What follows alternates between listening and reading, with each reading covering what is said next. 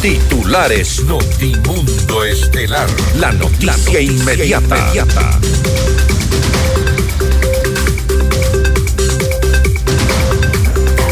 La Fiscalía solicita prisión preventiva para el expresidente del Consejo de la Judicatura, Wilman Terán, y para el vocal Javier Muñoz, procesados por presunta obstrucción a la justicia. Fiscalía confirma que Diana Salazar completará su periodo y continuará con las investigaciones en curso tras rumores de una posible designación como embajadora en el exterior. La ministra de Gobierno, Mónica Palencia, afirma que el Plan Fénix ya está operativo en las zonas más violentas del país. El gobierno iniciará la construcción de la primera cárcel el próximo 12 de enero. Francisco Níquel será el nuevo director del Centro de Inteligencia Estratégica.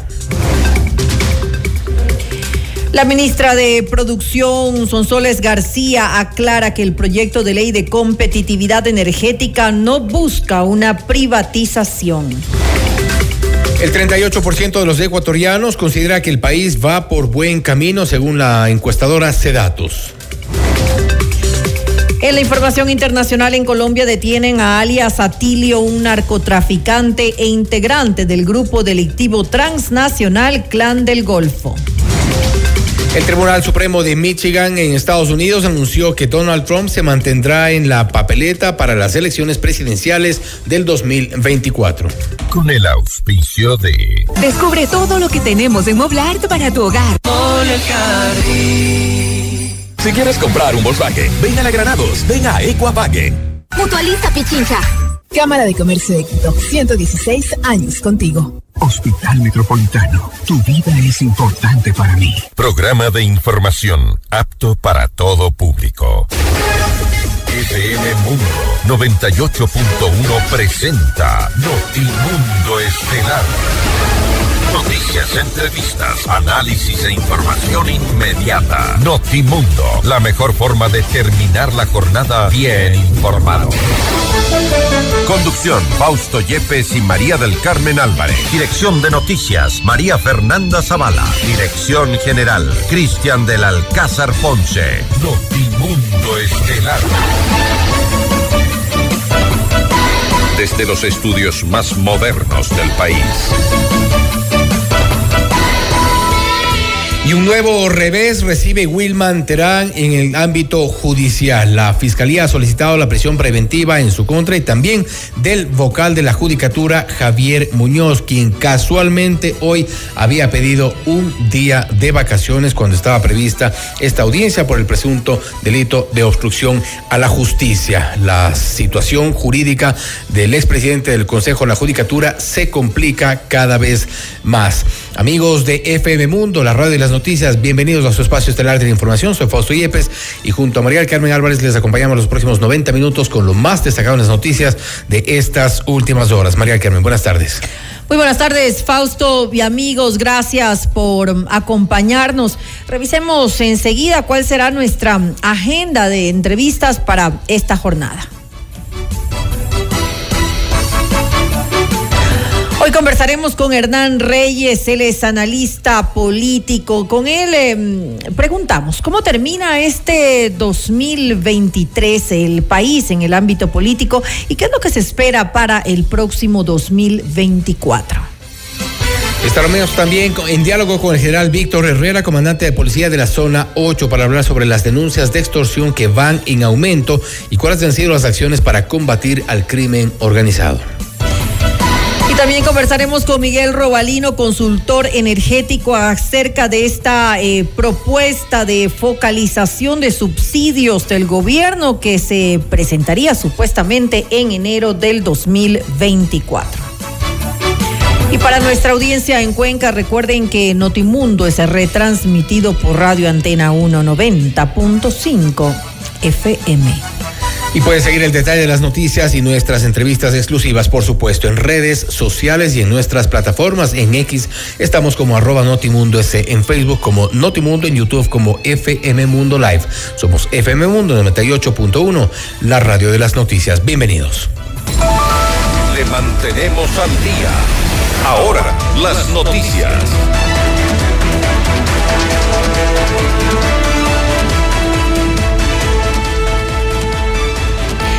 La Fiscalía General del Estado formuló cargos por el presunto delito de obstrucción de la justicia en el caso Independencia Judicial. Para el expresidente del Consejo de la Judicatura, Wilman Terán, Terán, y para el vocal Javier Muñoz, el fiscal subrogante Wilson Toainga solicitó prisión eh, preventiva. Esto según el fiscal para evitar que exista injerencia o cualquier otro riesgo que entorpezca el, el correcto desarrollo del procesamiento mientras que para la ex vocal Maribel Barreno, Paul Jacome, Marcela Vaca y Carlos Garaví pidió medidas eh, cautelares como la prohibición de salida del país, la presentación periódica y el uso de grillete electrónico. El juez nacional Luis Rivera convocó a las partes procesales para este 28 de diciembre a las 11 horas para informar las medidas cautelares que dictará a los procesados. Con base en los elementos de convicción presentados, la Fiscalía General del Estado solicitó al juez Luis Rivera que llame a juicio al exministro de Energía Javier Vera Grunauer y Adrián Zamora como autores del delito de cohecho, mientras que Alan Velasco y Armando Robalino en calidad de cómplices. En este caso, la Fiscalía investiga una supuesta estructura que pedía dinero a cambio de entregar puestos públicos. Esta tarde, el juez Rivera suspendió la audiencia de evaluación y preparatoria de juicio y convocó para la reinstalación para el próximo 28 de diciembre a las 14 horas. Y luego de los rumores que circularon en las últimas horas y que señalaban que a Diana Salazar, la fiscal general, le habrían ofrecido ser embajadora en el exterior, Jorge Ortiz, periodista de FM Mundo, desmintió esta información en Notimundo a la carta y aseguró que la fiscal completará su periodo hasta el 2025 para seguir con las investigaciones en curso tengo una fuente que es habitualmente confiable y por eso en una entrevista que me hicieron, pues tuve la posibilidad de mencionar, o sea, mencioné, me atreví a mencionar la posibilidad de que eso ocurriera mencionándolo como una versión, la versión de que la doctora Diana Salazar podría ser nombrada embajadora, con lo cual en la práctica, pues el caso eh, metástasis eh, terminaría.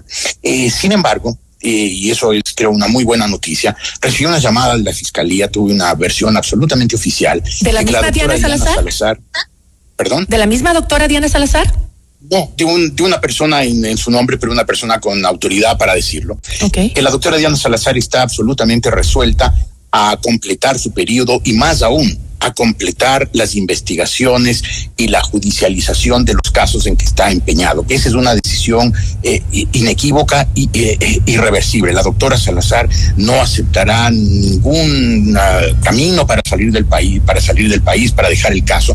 Ella se propone quedarse en la fiscalía, completar su periodo hasta el año 2025 e insisto, completar los casos en cuya investigación y en cuya judicialización está empeñada. Es una versión absolutamente oficial y confiable y por lo tanto creo que es una noticia muy tranquilizadora para el país.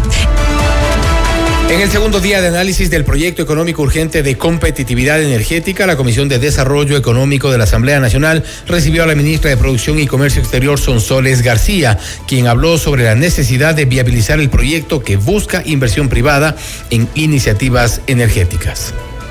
Esto quiere decir que el Estado puede delegar. Esto no quiere decir una privatización de un servicio o infraestructura eléctrica eh, que debería ser prevista por el Estado ecuatoriano, sino que más bien lo que se busca es poder tener eficiencia y eficacia dentro de el proceso eh, de energía eléctrica y es por eso que se puede delegar, así como en otros servicios e infraestructuras públicas se puede delegar la, privatización, como ustedes saben, señores asambleístas, está prohibida por la Constitución y no es el fin de, de lo que busca este proyecto de ley en específico, las inversiones eh, privadas respecto al sector eléctrico. En el informe bianual que presenta el Índice Latinoamericano de Transparencia Legislativa, la Asamblea Nacional registra una calificación por debajo de la media con el 41.5%. En Notimundo al Día, Mauricio Alarcón, director ejecutivo de la Fundación Ciudadanía y Desarrollo, explicó que este resultado da cuenta del desempeño de la función legislativa y consideró que es una oportunidad para enmendar enmendar los errores y horrores cometidos. Vemos que Ecuador una vez más aparece por debajo de la media, ratificando sobre la base de las cuatro dimensiones que se evalúa, que hay mucha normatividad pero poca implementación, que hay una deficiente gestión legislativa, trabajo legislativo, a pesar de que se presente algunos temas vinculados a la agilidad normativa, que aún hay deficiencias en lo que significa manejo presupuestario y transparencia de las cuestiones financieras y finalmente que la participación ciudadana, aunque muy cacareada por algunos sectores legislativos, termina siendo simplemente más de lo mismo, presencia ciudadana para avalar decisiones que ya están tomadas. A diferencia de otros países de la región, hay mucho trabajo por delante y estos índices que se presentan de manera bianual lo que buscan es constituirse una oportunidad para que ahí sí las autoridades actuales tengan en cuenta dónde están las falencias y empiecen a trabajar para subsanarlas. En Ecuador el 2023 termina en medio de diversas crisis que preocupan a la ciudadanía. En Notimundo al Día, Ángel Polibio Córdoba, presidente de Sedatos, reveló el porcentaje de los encuestados que, según el último estudio, aseguraron que el país está por buen camino. Un 46% confesó tener su principal preocupación en la inseguridad y el desempleo. Cuando le preguntamos a la población, ¿cómo se sienten ustedes? Es un 38% que dice que va por buen camino el país. Por más camino, pues dice un 52%. La diferencia no, no, no responde. Por lo menos, pues estamos cambiando a lo que estábamos hace, hace los dos, tres meses, cuando el buen camino lo veían solamente alrededor de un 20, 22 personas. Cuando les dijimos, ¿y qué es lo que más les preocupa a ustedes y el próximo gobierno? ¿Qué es lo que debe atender? Y estoy frente a un estudio con una entrevista a las 2.240 personas en 17 ciudades del país. ¿Cuál es ese problema?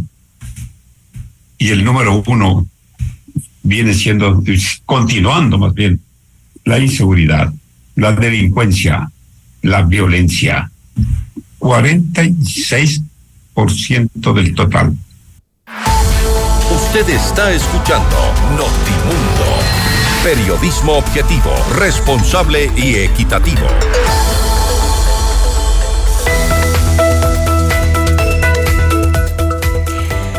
Celebra la temporada navideña con Equavagen. Adquiere el nuevo Polo Virtus Sedan o el increíble T-Cross y recibe bonos de hasta dos mil dólares.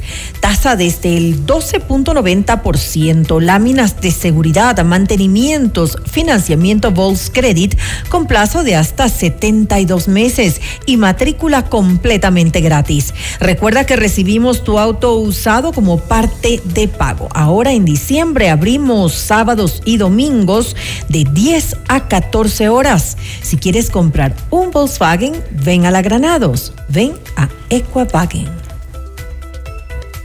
En Moblar esta Navidad el mejor regalo es transformar tu hogar con los mejores muebles y artículos de decoración. Este mes de diciembre hasta el 5 de enero del 2024 aprovecha hasta el 50% de descuento en mercadería seleccionada. Consulta ya por tu crédito directo o difiere tus compras con tu tarjeta de crédito preferida de 3 a 24 meses sin intereses. Con Mutualista Pichincha podrás acceder a planes de ahorro acorde a las necesidades de tus metas y tus sueños. Con plan de ahorros Mi Vivienda, con el cual podrás mudarte a la vida que siempre soñaste y tener la oportunidad de ganar el equipamiento de tu sala, cocina y comedor. El ahorro planificado Mis Metas te ofrece tasas preferenciales. A mayor ahorro ganas más interés. Mutualista Pichincha, 62 años y contando.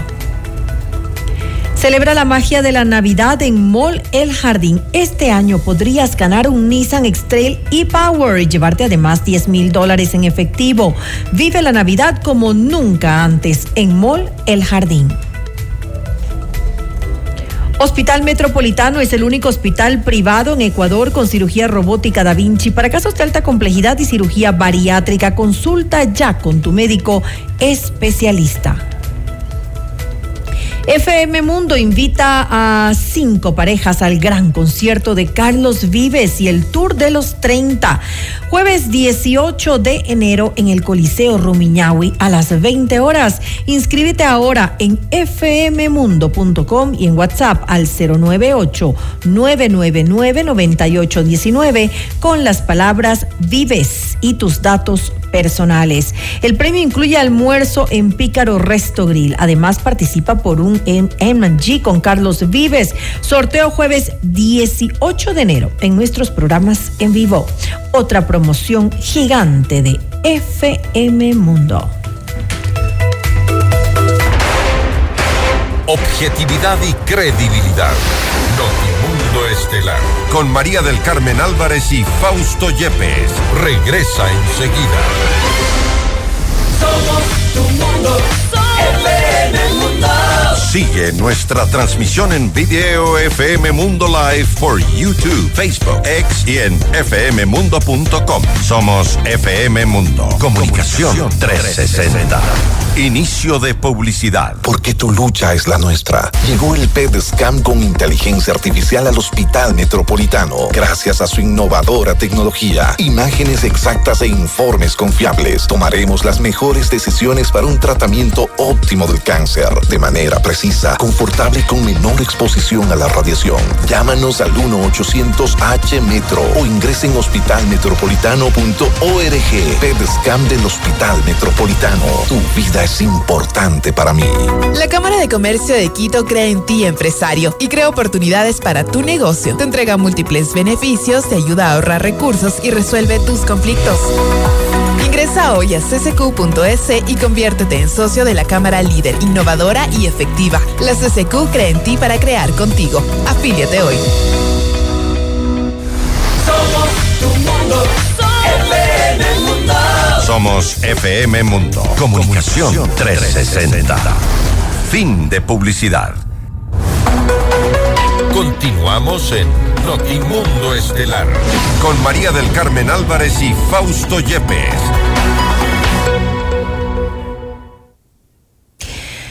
La violencia en contra de candidatos y autoridades y la inestabilidad de quienes ocuparon puestos claves en el gobierno marcaron la política ecuatoriana en este 2023. Pero ¿qué le espera al país para el próximo 2024? Lo vamos a analizar en nuestra siguiente entrevista. Esta es la entrevista de Fausto Yepes. Hoy con... El contacto a esta hora es con el eh, analista político Hernán Reyes para hablar sobre cómo termina, termina este 2023 y qué se viene para el 2024 en un país que ha estado eh, condenado lamentablemente a estar escuchando escándalo tras escándalo. Y esto ha sido básicamente la tónica de este 2023. Hernán, gracias por estar con nosotros. Bienvenido. Buenas noches, eh, Fausto. Muchas gracias por la invitación.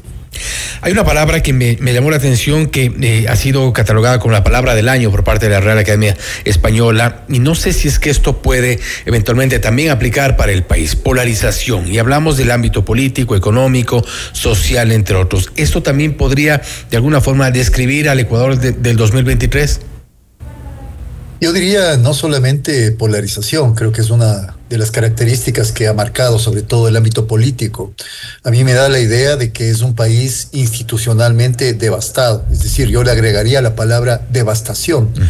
Eh, y creo que en la parte final del año, justamente con el famoso eh, caso Metástasis, que es como una verdadera caja de Pandora, yo creo que el país va reconociendo el grado de devastación institucional a nivel de la política, a nivel de la institución policial, a nivel inclusive de medios de comunicación al que hemos llegado. Después de, yo diría, un sinnúmero de no solamente errores, sino eh, malas prácticas que eh, en el ámbito público se han estado cometiendo los últimos años.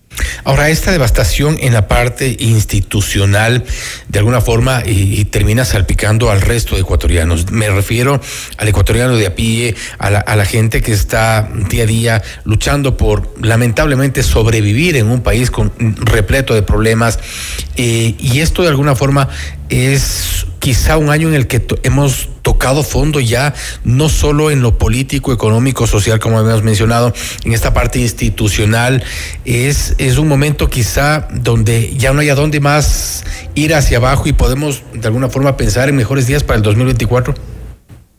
Yo no sé si utilizar la expresión tocar fondo, porque eso mismo dijimos después del gobierno de Lenin Moreno, cuando asumía Lazo de alguna manera, y luego del gobierno de Guillermo Lazo también se utilizó la misma expresión. Creo que hemos caído definitivamente muy bajo.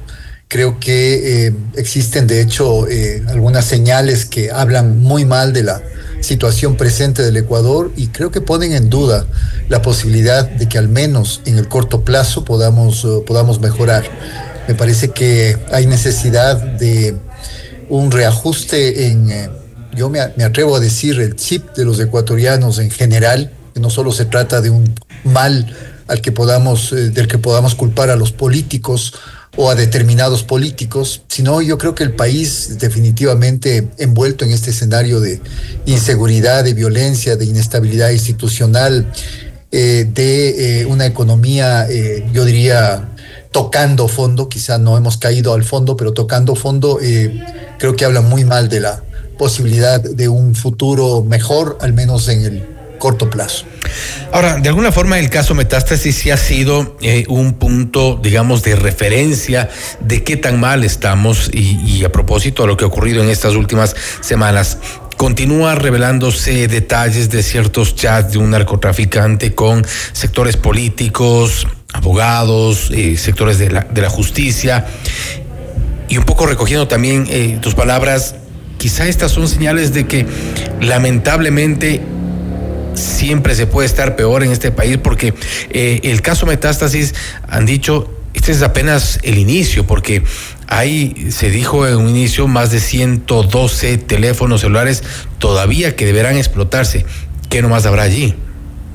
Definitivamente, yo creo que la infiltración del, del dinero, del, de la delincuencia, del dinero del narcotráfico en todas las instituciones del Estado, eh, recién se está mirando y yo creo que es la punta del iceberg. Eh, lo que sí hay que decir es que si bien por un lado es beneficioso poder eh, salir de esta opacidad, que en definitiva era Vox Populi, todo el mundo sabía que el narcotráfico estaba infiltrado en el Estado y en, las instituciones, pero finalmente no se habían identificado nombres, apellidos y situaciones particulares. Sin embargo, eh, me parece que eh, tal como se lo ha hecho, eh, se corre el riesgo de que esto finalmente sea una, un, gran fulminante, sea un gran estallido, pero que finalmente eh, no alumbre, digamos, todos los casos de corrupción que hay y no se logre identificar a todos los culpables. Eh, yo tengo mis dudas de que haya sido la mejor forma eh, en la que ha obrado la fiscal, en el sentido de dejar abierto, digamos, a la libre interpretación de todas las personas las conversaciones transcritas de los chats. Me parece que esto puede inclusive en un momento determinado podría poner en riesgo la idoneidad del debido proceso en términos judiciales. Y eh, en otros casos me parece que también eh, no solamente la fiscal, sino algunos medios de comunicación han señalado a algunos de los presuntos implicados en este caso metástasis, dejando de lado a otros que yo diría eh, tienen igualmente rabo de paja y podrían ser el nexo con otras figuras de carácter político o directivos de instituciones policiales, militares, de, la justicia, que también estén involucrados. Me parece que hay que, eh, habría que haber actuado un poco más eh, moderadamente, más ciñéndose a las formalidades, porque eh, finalmente se corre el riesgo de que esto genere un enorme escándalo, ciertamente, llame mucho la atención de los ecuatorianos, pero a la larga, como ya ha pasado antes, los procesos judiciales vayan encaminándose solamente hacia ciertos rumbos y vayan quedándose indemnes, vayan quedándose eh, invulnerabilizados determinados actores políticos eh, que tienen mucho que ver en este tema.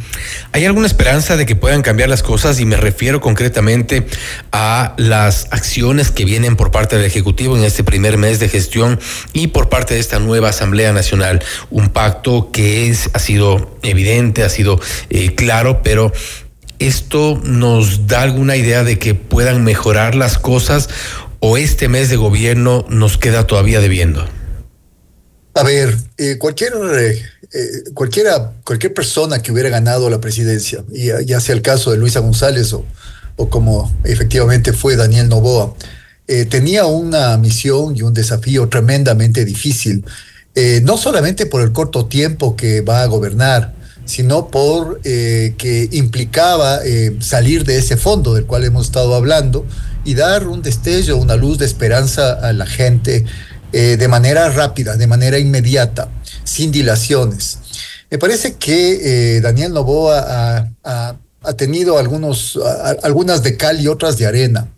Me parece que Daniel Novoa eh, hizo bien en tratar de apaciguar un poco las aguas políticas, justamente respecto al tema eh, con el que empezó la entrevista, respecto al tema de la enorme polarización que divide al Ecuador, la polarización política.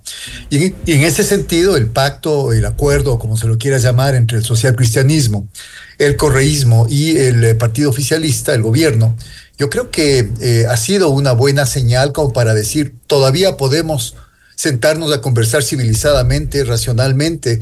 Y si bien es cierto, no a todos va a gustar los acuerdos a los que lleguemos, porque lo que tenemos es que formar de alguna manera mayoría en la Asamblea para evitar este desfase y esta eh, pelea a muerte entre el Ejecutivo y el Legislativo, de alguna manera podemos eh, llegar a consensos mínimos. Sin embargo, me parece que a ratos eh, también el, el señor Novoa ha dado señales de que no tenía algunas eh, cosas eh, claras y completas. Primero, se demoró, se ha demorado mucho tiempo y no creo que eh, finalmente, si me permite mi opinión, no creo que haya escogido a las mejores personas para llevar las riendas de los distintos ministerios y secretarías y poder sacar adelante al país. Segundo, me parece que si bien es cierto, había necesidad de enfrentar una gravísima, tal vez la peor crisis eh, fiscal que ha vivido el Ecuador los últimos años. Me parece que el proyecto económico urgente eh, que envió el Ejecutivo y que fue finalmente aceptado es un proyecto eh, incompleto, es un proyecto que según los expertos y entendidos solamente va a dar recursos al Estado hasta el próximo mes de mayo. Y es un parche, básicamente exactamente en la misma situación que ahora y finalmente no se ha puesto el dedo en la llaga, es decir, no se ha eh, apuntado a cobrar eh, eh, mayores impuestos, por ejemplo, a los sectores más pudientes del Ecuador, cuyos subsidios son subsidios enormes, mayores a los subsidios de los combustibles. Eso normalmente no se dice y ahora veo que se está hablando y se está rumorando de que ya hay un plan para poder eliminar subsidios a los combustibles, lo cual puede también generar una enorme, un enorme malestar y descontento social. Es un tema muy sensible y delicado. Y en ese sentido, quizá las buenas intenciones y esta especie de destello de esperanza que el presidente Novoa podía haber estado, eh, digamos, eh, proyectando en las personas, quizá poco a poco vaya apagándose. Se viene ahora entonces un, un, país igualmente convulsionado, un país que no saldrá, eh, al menos, no sé si en el corto, quizá tampoco en el mediano plazo, de una crisis de institucionalidad que arrastra desde 2023, que quizá, como hemos dicho, si no, eh, siempre se puede tocar más, más abajo, pero que ha llegado a sus, a sus peores índices quizá históricos. Eh, en el 2024, en el corto, mediano plazo, se puede esperar quizá al menos una estabilidad. Depende de dos factores, diría yo. ¿Qué tan firme es la mano del presidente Daniel Novoa para depurar instituciones? Una buena señal que dio es haber eliminado a toda la cúpula policial, por ejemplo, eh, y eh, poder eh, de alguna manera mostrar que si es que hay casos de corrupción, lo seguirá haciendo. Eh, me parece que también esto depende de la claridad que él tenga para poner en práctica eh, ofrecimientos y ofertas de campaña que él ha hecho. Yo estoy todavía, por ejemplo, a la espera de lo que significa este famoso Plan Fénix. Todo el país está a la espera del Plan, Fénix en el sentido de no solamente eh, esta, este interín donde de alguna manera ha habido una calma chicha, como se suele decir, tanto a nivel de los recintos carcelarios cuanto a nivel, diría yo, eh, de otros, otro tipo de eh, atentados muy, muy violentos que se dieron eh, justamente en etapa preelectoral y en la propia etapa electoral que culminó con el asesinato del señor Villavicencio, pero que antes de eso habían matado al alcalde de Manta, etcétera, etcétera. Me parece que el plan Fénix es un requisito indispensable que se lo ponga en práctica. Con ¿Será que existe plan Fénix o será que... Creo que dependerá de eso. ¿Será que existe Plan Fénix o, será que todavía es algo que están tratando de elaborar, están tratando de, de, construirlo? Porque da la impresión de que lo lanzaron, tenían únicamente el título, pero no tenían nada más. A mí me parece que todos los candidatos y candidatas eh, estaban en las mismas situaciones. Fue tan rápido la muerte cruzada y el proceso electoral que de alguna manera lo que dieron fueron grandes directrices. Pero yo creo que desde el momento en que fue electo Daniel Novoa, supongo yo, espero además al mismo tiempo que lo haya hecho, reunió a, especialistas o a asesores que eh, en este campo pudieron haberle dado luces. Y efectivamente de lo que he escuchado al menos ha tomado contacto a nivel internacional con determinadas personas y estados que le puedan eh, no solamente asesorar en este tema, sino al mismo tiempo conseguir recursos para poder eh, invertir en este tema, dado, como digo yo, el enorme hueco, el gigantesco hueco fiscal que tiene el Estado ecuatoriano. Así que eh, yo creo que nadie estaba preparado, pero ya depende mucho también del sentido de oportunidad, de la rapidez eh, de la dinámica que le imponga el, el, presidente Novoa a sus ministros, porque él no lo puede hacer solo, evidentemente, para que el plan Fénix haya existido o no, haya sido oferta electoral o no, pueda efectivamente empezar a aplicarse que se cristalice. Hernán, y con esto termino, me, me, ha quedado un poco eh, sonando una, una nota que, que, leímos hace, hace pocos minutos, y es que ese datos eh, ha revelado que, de acuerdo a un porcentaje de encuestados, según el último estudio, aseguraron que el país está por buen camino. Eh, es, es, ¿Es la sensación que tenemos todos?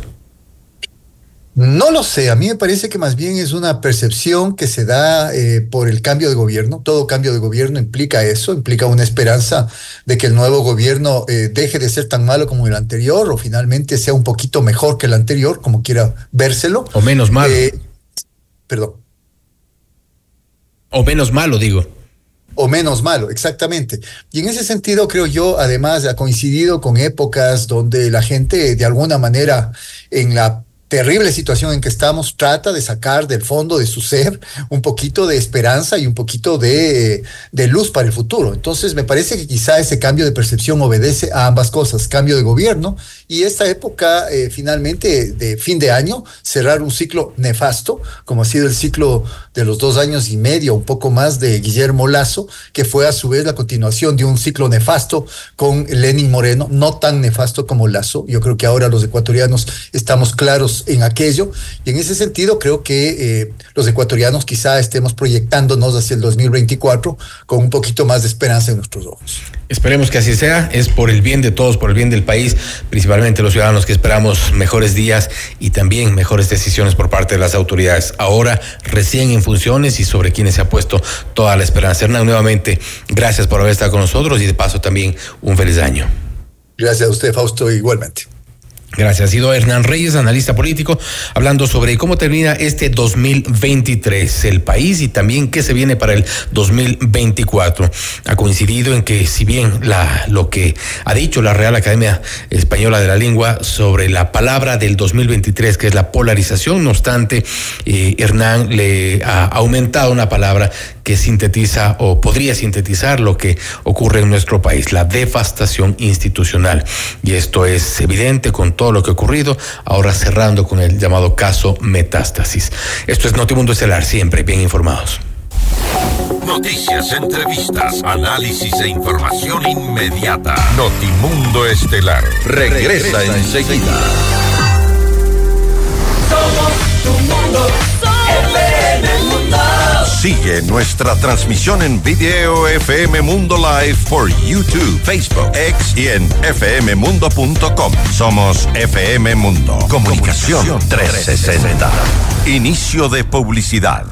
Celebra la temporada navideña con Equavagen. Ven y descubre nuestros increíbles beneficios para ti esta Navidad. Adquiere el nuevo Polo, Virtus Sedan o el increíble T-Cross y recibe bonos de hasta dos mil dólares. Tasa desde el 12.90%. Láminas de seguridad. Mantenimiento hasta 20 mil kilómetros. Financiamiento Volts Credit. Plazo de hasta 72 meses. Matrícula gratis. No olvides, recibimos tu auto usado como parte de pago. Visítanos hoy mismo y vive la emoción de conducir tu sueño. Por el mes de diciembre abrimos sábados y domingos de 10 a 14 horas. Si quieres comprar un Volkswagen, ven a la Granados, ven a Equavagen.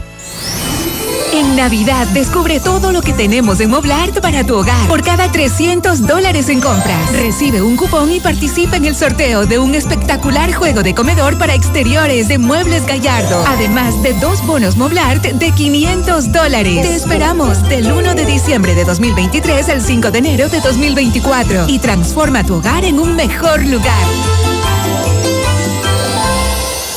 Viajar, auto, casa propia. La respuesta es simple. Cumple tus metas y sueños ahorrando con planes de ahorro de Mutualista Pichincha, como el plan de ahorro Mi Retiro, que te permite ahorrar hoy para la felicidad del mañana y participar por un viaje a las Galápagos, o el plan de ahorro Mi Vivienda, para mudarte la vida que siempre soñaste y participar por el equipamiento de tu sala, cocina y comedor. En Mutualista Pichincha, el destino del ahorro lo decides tú. Mutualista Pichincha.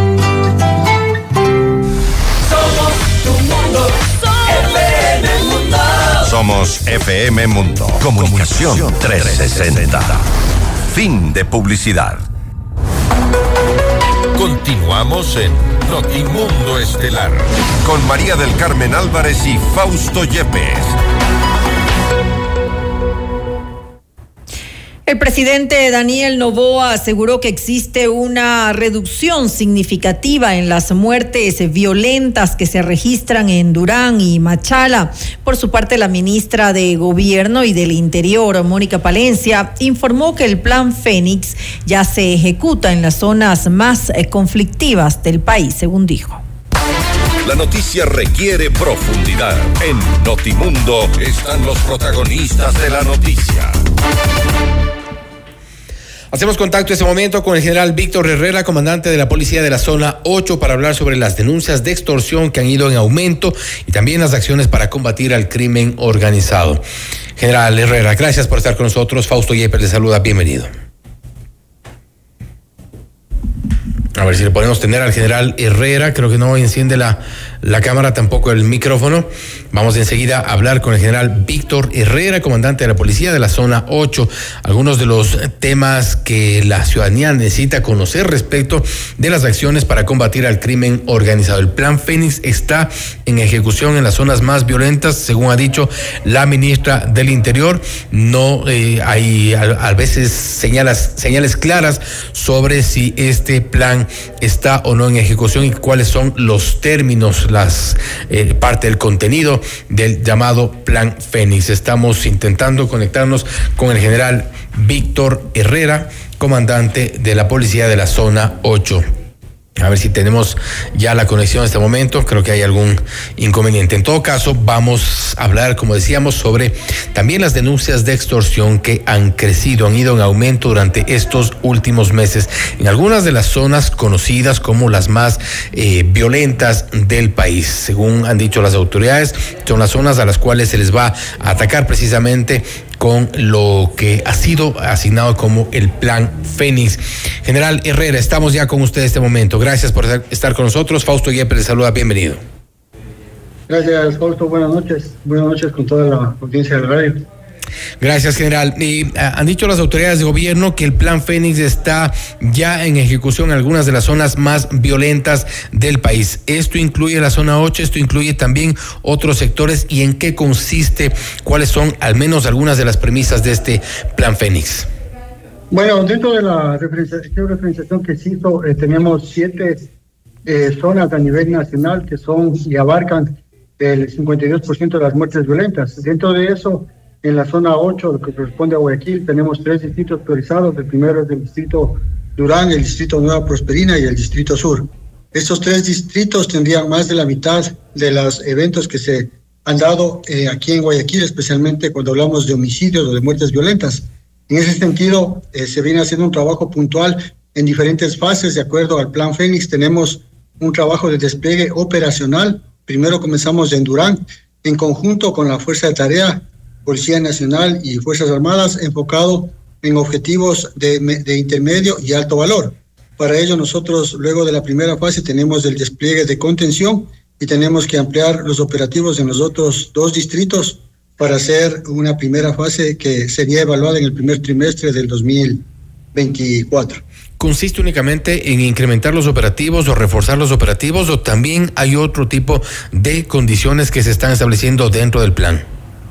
Bueno, son, son acciones diferentes. Una, las acciones diferentes van enfocadas ya no a la cantidad de operativos, sino como yo le decía, se tienen identificado ya eh, los líderes de estas facciones, de estos grupos delictivos organizados, los GDOs. Para ellos es importante las tres las, estrategias van primero encaminadas a debilitar lo que es la logística y segundo a través de un trabajo que se está realizando con fiscalía hacer eh, todo el trabajo de apertura de IPs para lograr la detención y que estas personas se queden eh, de acuerdo a las sanciones de los delitos que hayan cometido.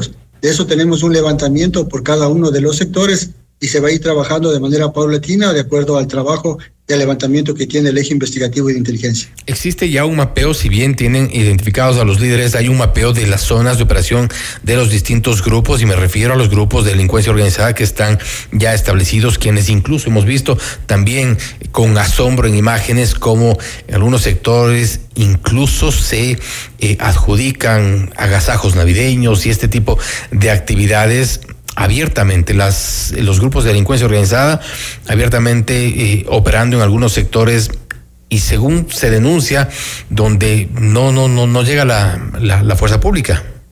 Bueno, eh, el levantamiento que tenemos y cómo se está trabajando son alrededor de 12 eh, GDOs que operan en todo lo que es el Distrito Metropolitano de Guayaquil. Recordemos que dentro de la cadena de valor, cuando hablamos que de la principal influencia que tenemos de la inseguridad es el narcotráfico y teniendo en consideración que la ciudad de Guayaquil es una ciudad donde se encaminan los tres ejes que son el acopio y la distribución.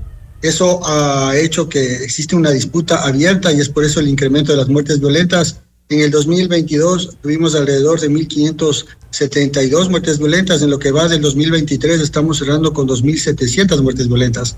De hecho, se ha hecho un diagnóstico en todos los eh, eventos que se han realizado, eh, que las declaraciones del estado de excepción y el efecto que ellos han tenido. Entonces vemos que realmente no ha habido una contención, sino un incremento. Recordemos también que el uso de explosivos y también eh, el incremento de estos eventos múltiples, donde lastimosamente ya no se va solo en contra de la persona o del blanco, sino tienen unos efectos colaterales con personas de la tercera edad, con mujeres, con niños, con uniformados se está enfocando y se presentó a través del Comando General la semana pasada en la Asamblea un cambio de la legislación para que se sancione de manera ejemplar y que se dé y se califique como actos terroristas, porque estos efectos colaterales tienen que tener sanciones de ejemplares, ya no de 16 a 22 años, sino todo lo contrario. En Colombia, yo le decía, en febrero del 2022 se cambió la legislación y a este tipo de asesinatos con agravantes y con efectos colaterales se lo sanciona con 58 años. Entonces, este sistema punitivo que viene conformado a un trabajo sostenido que hace la Policía Nacional y que tiene que estar articulado con el sistema judicial y el sistema de rehabilitación nos va a permitir realmente tener una contención de, nuevo, eh, eh, de acuerdo a esta nueva realidad que vive el país cómo lograr articular estas acciones con un sistema judicial que está eh, en crisis, que está en terapia intensiva, un sistema judicial que ha mostrado tener eh, vínculos fuertes, lamentablemente, con el narcotráfico, con la delincuencia organizada, con el crimen en general. hemos hecho la mesa de justicia, nos hemos reunido con la Fiscalía, entendemos que a partir del 21 de enero ya van a estar designadas las nuevas autoridades provinciales aquí en Guayaquil y la articulación va encaminada a eso, a, sancionar, a hacer un seguimiento de estos casos de connotación que nos permita tener y sostener y mitigar los, el incremento de estos delitos. No solo las muertes violentas, hemos visto que cuando hablamos de extorsiones y vacunas, el mecanismo utilizado para causar miedo, para causar terror, son las explosiones. En lo que va del año vemos un incremento importante también, ya no son amenazas, son detonaciones, se ha hecho un interagencial que va a estar enfocado únicamente a este evento para que esas personas que utilicen estos mecanismos que son los explosivos de tipo industrial también sean sancionados eh, como tal, como, como eventos terroristas con sanciones fuertes. Entonces, en ese sentido, yo le decía, es importante tener ese engranaje articulado para conseguir el efecto que, que, quiere toda la ciudadanía y lograr una contención y una disminución de estos eventos. ¿Habrá algún cambio ya en la parte operativa? Y me refiero concretamente con la designación del nuevo director del Centro de Inteligencia Estratégica eh, que han dicho será eh, Francisco Níquel. ¿Hay algún eh, cambio en la parte operativa? Y me refiero concretamente a los trabajos de inteligencia que son necesarios, son indispensables para lograr determinar incluso la operación de ciertos grupos de delincuencia organizada en el país? Bueno, todo lo que es inteligencia delincuencial, inteligencia estratégica y táctica es manejada y es articulada a través de diferentes estamentos públicos. Se, se han levantado diferentes eh, alertas, estas alertas están siendo manejadas de manera técnica. Lo importante aquí, como le decía Milton, es articularnos de la mejor manera para tener, para, Fausto, para tener los resultados que nosotros queremos y la ciudadanía también le quiere. Tenemos un año importante que es el 2024. Este año nos va a ir, nos va a permitir ir midiendo mes a mes el trabajo que vamos a realizar. Sin embargo, es importante tener en consideración que va a ser un trabajo no solo de la institución, sino de varios estamentos que tenemos la responsabilidad. Ahora bien, en, cuanto al, al, a las, esto básicamente en cuanto a las acciones para combatir el crimen organizado, las denuncias de extorsión han ido en aumento y es parte de eso también hemos, hemos conversado. ¿Cuál es el, el, el, el, el objetivo atacar en cuanto a las extorsiones que ya no son solo en las zonas más violentas, porque hay zonas en Quito también donde se están registrando este tipo de, de, actividades y la gente está eh, realmente aterrada con todo lo que ocurre? Bueno, nosotros hemos enfocado, consideramos que la seguridad lo más importante es la prevención. Primero hemos apuntado a la capacitación, hemos dividido en ejes estratégicos, es una política que se lo hace a nivel nacional, primero trabajando con la Asociación de Bancos Privados del Ecuador, con centros comerciales, con la Cámara de Comercio de cada uno de los sectores, en el caso de aquí la Cámara de Industrias de Guayaquil. ¿Para qué? Para que la gente sepa cuáles son los procedimientos que se tienen que hacer, porque muchas de las extorsiones del 52% son de tipo virtual que a veces ni siquiera nosotros nos tomamos eh, la, la, precaución de identificar el número por el cual nos están llamando, sino únicamente sin denunciar y sin ninguna aclaración por el temor y el miedo, procedemos a pagar y somos víctimas de este tipo de delito. Entonces, es importante que a través de esos mecanismos de difusión que nosotros hemos articulado, en este caso con la Cámara de Comercio e Industrias de aquí de Guayaquil y con los centros comerciales y la Asociación de Bancos, hemos podido identificar cuentas en las denuncias que han sido utilizadas para este tipo de, para los depósitos de esta actividad ilegal.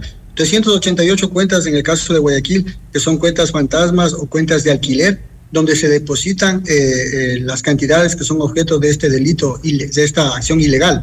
Le hemos denominado nosotros como Policía Nacional cuentas, cuentas fantasmas, porque son aquellas que se abren, se cancelan las cantidades y se cierran, pero para la, la, la, data que dejan ahí es importante y es lo que estamos trabajando con Fiscalía y con la Asociación de Bancos. Y las cuentas de alquiler son gente inescrupulosa que a sabiendas de que son actividades ilegales prestan estas cuentas ellos reciben cierto porcentaje de esos depósitos y eso es lo que estamos trabajando en esta actividad ilegal. Esto nos va a permitir tener una contención con este mecanismo y también con el segundo, que es la colocación de los artefactos explosivos, porque hemos evidenciado que en el caso de Guayaquil el 52% se utiliza un explosivo de tipo industrial de fabricación eh, peruana, que la envoltura es de color rojo. Solo viendo la característica ya sabemos el origen, estamos trabajando, inclusive hemos hecho una campaña de difusión porque la ciudadanía tiene que entender que el almacenar de manera inescrupulosa este tipo de explosivos se está poniendo en riesgo no solo a esa persona, sino al entorno. En cualquier momento vamos a tener un evento de connotación aquí en la ciudad donde vamos a tener que lamentar el fallecimiento de varias personas.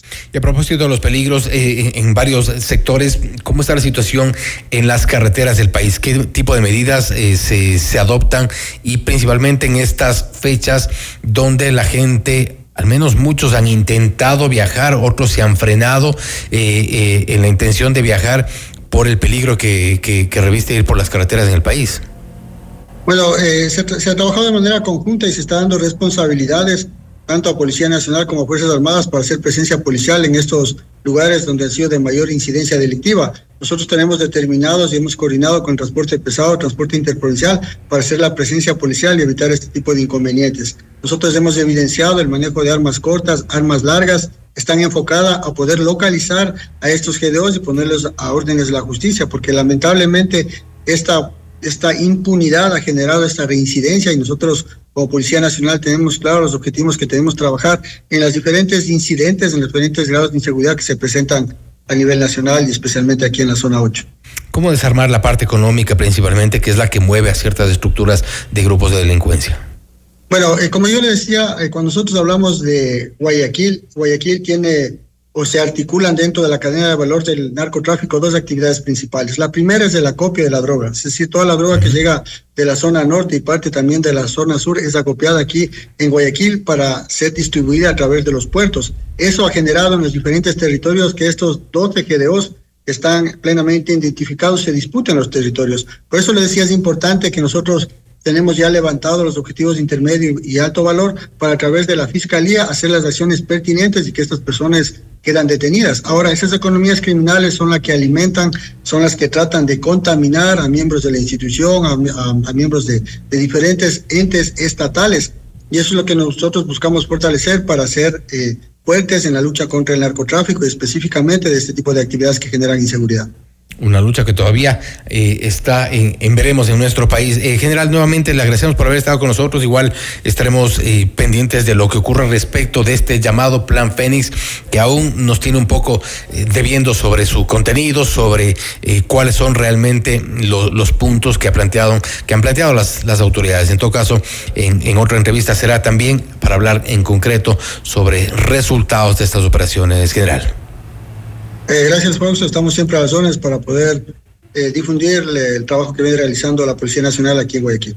Gracias nuevamente. Ha sido el general Víctor Herrera, comandante de la policía de la zona 8, hablando sobre las denuncias de extorsión, también que han ido en aumento, cuáles son las acciones para combatir al crimen organizado y también la situación en las carreteras. Hay varias acciones, principalmente en cuanto al incremento de operativos en algunas zonas de las más violentas eh, registradas en el país, también la identificación de los líderes de las eh, de los grupos de delincuencia organizada, que según se ha dicho, nos ha dicho el general Víctor Herrera están identificados y en coordinación también con las autoridades de justicia lograr tener eh, procesos que garanticen que esta gente no pueda salir de donde debe estar, precisamente en prisión. Esto es Notimundo Estelar, siempre bien informados. Noticias, entrevistas, análisis e información inmediata. Notimundo Estelar regresa, enseguida.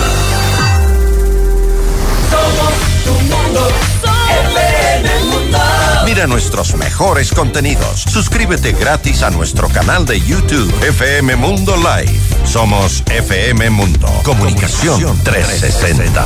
Inicio de publicidad. Soy el espíritu de la Navidad. Recuerda, en esta época todos ganamos algo. Gana tu niño interior, porque vuelves a disfrutar de las cosas simples. Gana tu familia, porque comparten más tiempo contigo. Y ganas tú en Mall El Jardín. Imagínate, un increíble Nissan X-Trail e-Power con propulsión 100% eléctrica, más 10 mil dólares en efectivo para un solo ganador. Acumula 50 dólares en compras y participa. Aplican condiciones. Mall El Jardín. En Navidad descubre todo lo que tenemos en Moblart para tu hogar. Por cada 300 dólares en compras, recibe un cupón y participa en el sorteo de un espectacular juego de comedor para exteriores de Muebles Gallardo. Además de dos bonos Moblart de 500 dólares. Te esperamos del 1 de diciembre de 2023 al 5 de enero de 2024 y transforma tu hogar en un mejor lugar. Porque tu lucha es la nuestra. Llegó el PEDSCAM con inteligencia artificial al Hospital Metropolitano. Gracias a su innovadora tecnología, imágenes exactas e informes confiables, tomaremos las mejores decisiones para un tratamiento óptimo del cáncer, de manera precisa, confortable y con menor exposición a la radiación. Llámanos al 1-800-H-METRO o ingresen en hospitalmetropolitano.org. PEDSCAM del Hospital Metropolitano. Tu vida es importante para mí. Somos tu mundo. FM Mundo. Somos FM Mundo. Comunicación 360. Fin de publicidad. Continuamos en Notimundo Estelar con María del Carmen Álvarez y Fausto Yepes. Le mantenemos al día. Ahora, las noticias.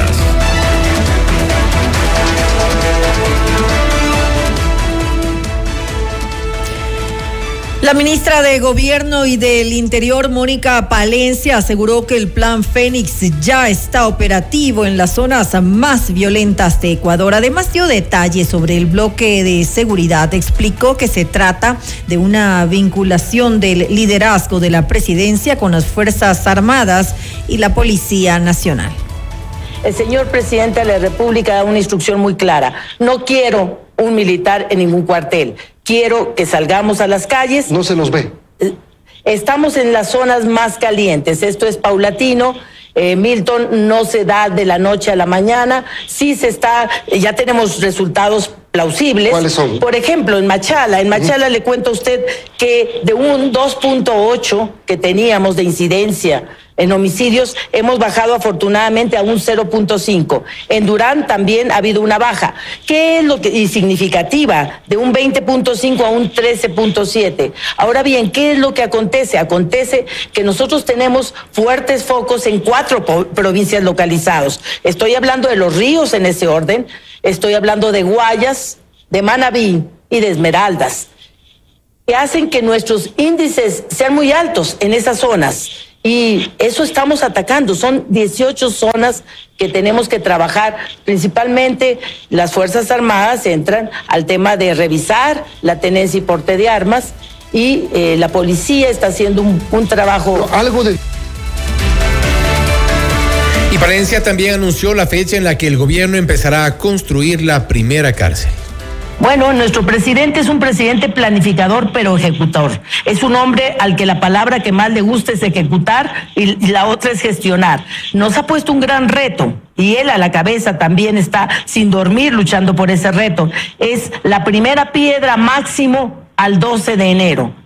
¿En dónde? Eh, no podemos anunciar todavía, tenemos que ver la viabilidad. La primera piedra de cuatro cárceles. La primera piedra que a lo mejor no son cuatro cárceles, Milton, a lo mejor son mucho más. No, ¿cómo hacen tantas cárceles en 15 meses? A ver. ¿O las van a dejar construyendo? O sea, tenemos que ver cuánto podemos avanzar en 15 meses. Eh, ¿Cuál? Le, le voy a cambiar la pregunta mejor. ¿En cuánto tiempo esperan que estén construidas estas cárceles?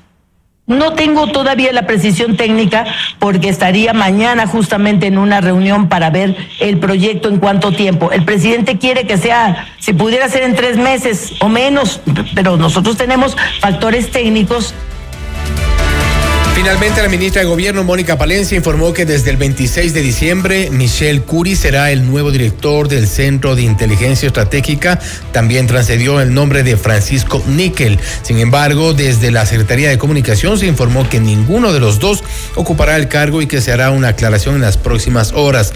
Tampoco existe un decreto oficial en el que se designe al director del CIES.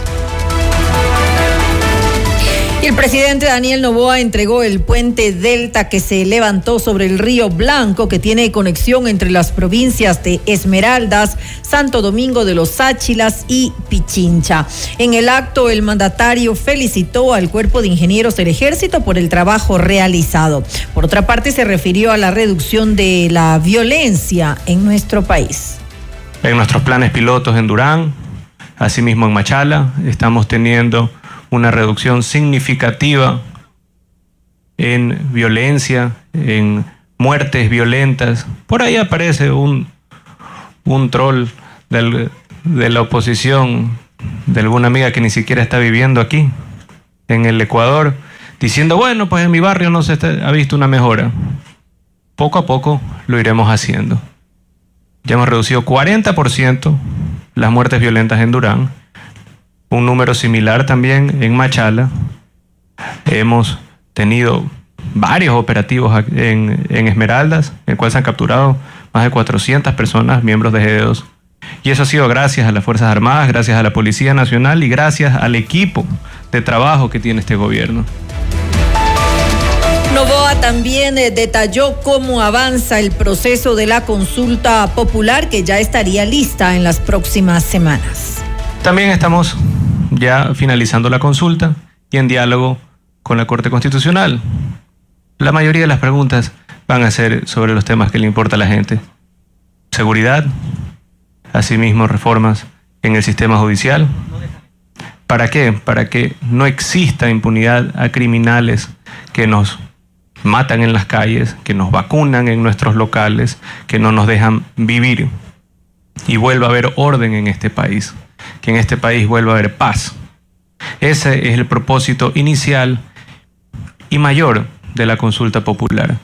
No es ningún otro. Con eso ya habremos dejado los pilares fundamentales para salir adelante como nación, con seguridad, con generación de empleo, con inversión extranjera, teniendo ya un marco jurídico mejor. Para el 2024 el gobierno afrontará una crisis económica acentuada por la reducción de los ingresos por la explotación petrolera y las afectaciones por el fenómeno del Niño. En Notimundo a la carta, el secretario ejecutivo del Observatorio de la Política Fiscal, Jaime Carrera, señaló que el ejecutivo debe tomar medidas drásticas para evitar un estancamiento de la economía. Los inversionistas no van a invertir mientras no vean claro el panorama económico, fiscal, social, político en el futuro. Entonces las inversiones van a estar van a estar estancadas hasta el año 2025 e incluso en 2025 no se sabe qué va a pasar con el nuevo gobierno, qué plan va a tener, qué va o no va a pagar la deuda pública, qué, qué perspectivas hay en cuanto a brindar seguridad para las inversiones. la única certeza de aquí hasta el año 2025 es la incertidumbre. Si queremos pagar a tiempo a los municipios, al, al seguro social para que no colapse el sistema de pensiones, a los proveedores, aquí tiene que bajarse el gasto. Y, el, eh, bajarse el gasto y aumentar ingresos, reduciendo subsidios y aumentando impuestos.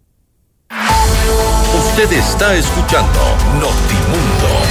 Periodismo objetivo, responsable y equitativo.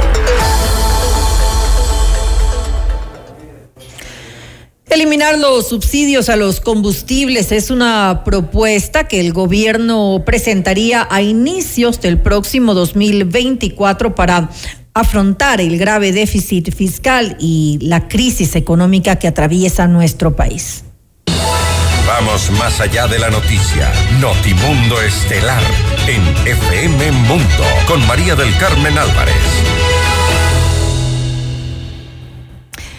Está con nosotros el ingeniero Miguel Robalino, consultor energético. Ingeniero Robalino, muy buenas noches y gracias por acompañarnos. Le saluda María del Carmen Álvarez. María del Carmen, buenas noches, un saludo cordial. Gracias por el espacio. A usted, gracias por acompañarnos en este espacio informativo. Ingeniero Robalino, un tema que debe eh, definitivamente revisarse es el que corresponde a los subsidios eh, a los combustibles, lo cual le cuesta miles de millones de dólares a nuestro eh, país. Ahora el ministro de Economía, Juan Carlos Vega, anunció que se tendrán propuestas concretas, como lo dije al inicio de esta entrevista, el próximo mes, en enero del 2024 y lo había, había dicho que sería durante las primeras dos semanas supuestamente para pues eh, tener propuestas concretas acerca de la focalización em, eh, de, del, del subsidio a los combustibles. Ahora, pero mi pregunta es, ¿Cómo llegar a, con estos subsidios focalizados únicamente a aquellos eh, que más lo necesitan? ¿Existe alguna manera que sea viable y que no se preste después a que, pues lamentablemente, como ocurre en nuestro país, haya la corrupción de por medio? El tema de los subsidios lo venimos arrastrando desde el año 74 en el caso del Ecuador. En ese contexto, entendiendo que fue una decisión de carácter político y no económico cuando se la tomó, y entendiendo que los subsidios tienen fecha de caducidad o son temporales, mm. es, lo que debe eh, hacernos comprender o el gobierno nos quiere plantear o nos está planteando de una manera que se pueda ver cómo salimos de los mismos. Lo importante aquí es que justamente previo a la salida de los subsidios, se tiene que establecer un diseño un mecanismo de focalización y, una, y la compensación como política pública. Son tres estructuras que tiene el, modelo para poder salir los subsidios. Y lógicamente entendemos que los problemas de los subsidios, que son subsidios directos o indirectos, porque los subsidios directos, como son subsidios muchas veces a la parte desarrollo social, desarrollo agrícola, a la parte de agua, eh, a la parte eléctrica, sabemos dónde van, en cierta forma, pero los subsidios indirectos, que como es el caso de, la, de los combustibles y de la electricidad, son los donde está el problema realmente. De este gran entorno de los subsidios, de este 100%, se entiende que el 77% corresponde a combustibles, lo que significa importar combustibles que viene a ser el 1.7 del Producto Interno Bruto. Doy estos datos por la siguiente razón. Tenemos que entender que el gobierno que ha planteado ya un modelo, que de hecho existen muchos modelos en el mundo, María Carmen, muchos modelos, y muchos países que han salido de los subsidios, eh, no, eh, esto, esto nos hace ver que en realidad se puede que necesitas más que necesitas decisión política, porque la parte técnica existe. De hecho, existe la parte técnica. Entonces, el problema eh, que tiene que plantearse el gobierno es primero, ¿cuál es el problema? El problema primero es que los subsidios en el caso de Ecuador están totalmente desactualizados, es decir, los directos e indirectos, y por otro lado, la disposición, eh, la disposición de los subsidios, que es el otro tema, también tiene un problema. Entonces aquí lo que primero que tiene que hacer el gobierno, lo primero que hay que hacer es consolidar, es decir, tiene que tratar de centralizar con algún ente, con alguna institución que yo he sugerido que puede ser el, el, el, INEC, eh, todos estos, estos modelos y para que administre y lógicamente también actualice de manera periódica eh, este registro social. Y la parte que usted muy bien lo detalló, es decir, la clave está en dar protección justamente a los grupos más vulnerables. Es decir, hay que, hay que llegar a la, con una mayor cobertura al quintil de la gente de más bajos recursos. Esa es la clave. Y la segunda clave que yo he planteado para que esto funcione es que el gobierno, el modelo nos plantee con un eh, eh, prácticamente estableciendo un plan piloto. Es decir, el gobierno ha planteado retirar mil millones de subsidios, para esos mil millones se vean reflejados en dónde. Este movimiento de factores, que significaría quitar mil millones de importaciones de los subsidios, que lógicamente van especialmente a las manos del contrabando y van a los sectores que necesitan, si los podemos transportar o trasladar, como dije, el desarrollo social, desarrollo agrícola, desarrollo urbano, vivienda, electricidad, transporte o agua, lógicamente la población va a entender que es lo mejor que se puede hacer. Ahora, ¿hasta qué punto en realidad eh, nuestros... Eh, ciudadanos van a entenderlo. Y lo digo porque ya estamos viendo, por ejemplo, cómo eh, ocurre en otros países, como sucede, por ejemplo, en, en, Argentina, que ya el nuevo presidente Emilei ha anunciado pues la reducción, en este caso específicamente se habla de reducción de subsidios en general no solamente de, de, combustible, sino también de, de energía eh, eléctrica, también se habla de, de agua, de, transporte, de otras cosas. En general se, se ha hablado de la reducción de esto. Y en Colombia se lo ha no hay una reducción, no hay una focalización, hay un retiro. Y siendo Gustavo Petro un presidente de izquierda y tuvo eh, en su momento pues alguna oposición, pero no como aquí en nuestro país, em, que realmente hemos visto pues eh, esta, eh, estas marchas que, que, se dan porque no quieren que se toquen los subsidios a los combustibles. Definitivamente esos son los problemas que tenemos que enfrentar. Recordemos que en el gobierno del presidente Moreno se estableció el modelo de bandas, que le costó un paro y lógicamente la destrucción de la ciudad de Quito por parte justamente de estos movimientos sociales, entre comillas, o políticos. Y lamentablemente el gobierno del presidente Lazo, que pasará a la historia como uno de los gobiernos con el, con el manejo en el sector energético más nefasto, y lo digo porque no tenemos problemas solo en la parte eléctrica, sino también tenemos en toda la industria petrolera, gas, es decir, todo este modelo ha quedado colapsado. Lógicamente, él congeló y retiró esta, estas bandas. Es decir, nos hizo retroceder nuevamente al país, porque de alguna manera ya estaba un camino trazado, que claro, el problema fue que los gobiernos aplican eh, modelos de focalización sin modelos de compensación. Y la clave está allí justamente. Entonces, eso se entiende que lo que se, la parte política, si los políticos que son realmente los que vienen a bloquear, la razón es muy sencilla, porque desde la parte, los subsidios, vuelvo y repito, los subsidios jamás están considerados dentro del presupuesto general del Estado. Es decir, no se considera, y son los que generan el déficit. Es decir, mire, para el año 2023, que estamos por cerrar, los subsidios van a ser aproximadamente de 2.230 millones de dólares. Y de eso entendemos que uno de los subsidios más altos es el del diésel, eh, que va a estar cerca de los 1.300 millones, y vienen las naptas para las gasolinas y el GLP, el doméstico.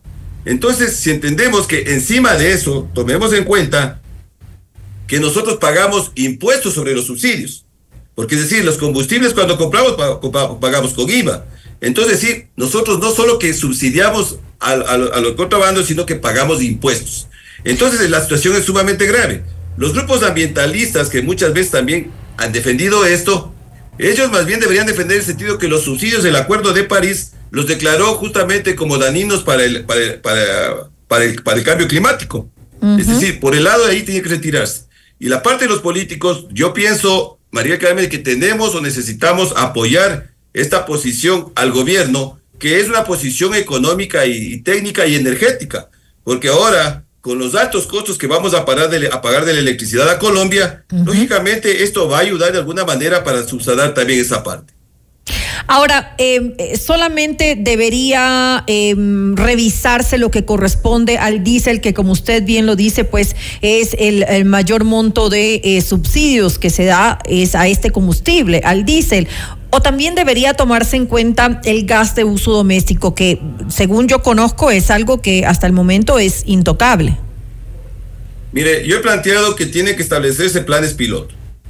Es decir, esto es importante con un plazo, yo diría, en un, en un gobierno que va a tener apenas 15 meses, planes piloto en una media de 6 meses. Es decir, para que funcionen. Porque, mire, en el año 2019 se dio los subsidios a las industrias, el subsidio a la electricidad. Recordemos que se los acabó de retirar y que lógicamente el ministro saliente eh, eh, Santos no, no, los, no los quiso retirar. O sea, era un tema que ya venía arrastrándose, en donde se demostró que los subsidios deben tener una temporalidad. Es decir, desde el año 2019 se subsidió a las industrias, a las mineras, y se, y se denotó que no hubo los resultados que pedía el Estado, porque aquí es justamente la compensación. Y aquí se denota que quienes fallaron fue justamente los que no cumplieron. Y lo más grave es que no hay responsables porque a la final eh, usufructuaron de, todo el subsidio de la electricidad y también en el caso de las mineras también tienen subsidio a los combustibles y todo y lo que no cumplieron, lógicamente no hubo ningún tipo de sanción. Es decir, usaron, utilizaron el subsidio y no cumplieron y no pasó nada. Por eso el plan piloto que se establezca, el modelo que establezca el gobierno, justamente tiene que ir enfocado en qué, cómo va a ser, es decir, cómo se va a establecer y por otro lado, qué sanción va a haber, ¿sí? ¿Qué sanción va a haber a quienes realmente no, no, no, no lo cumplan?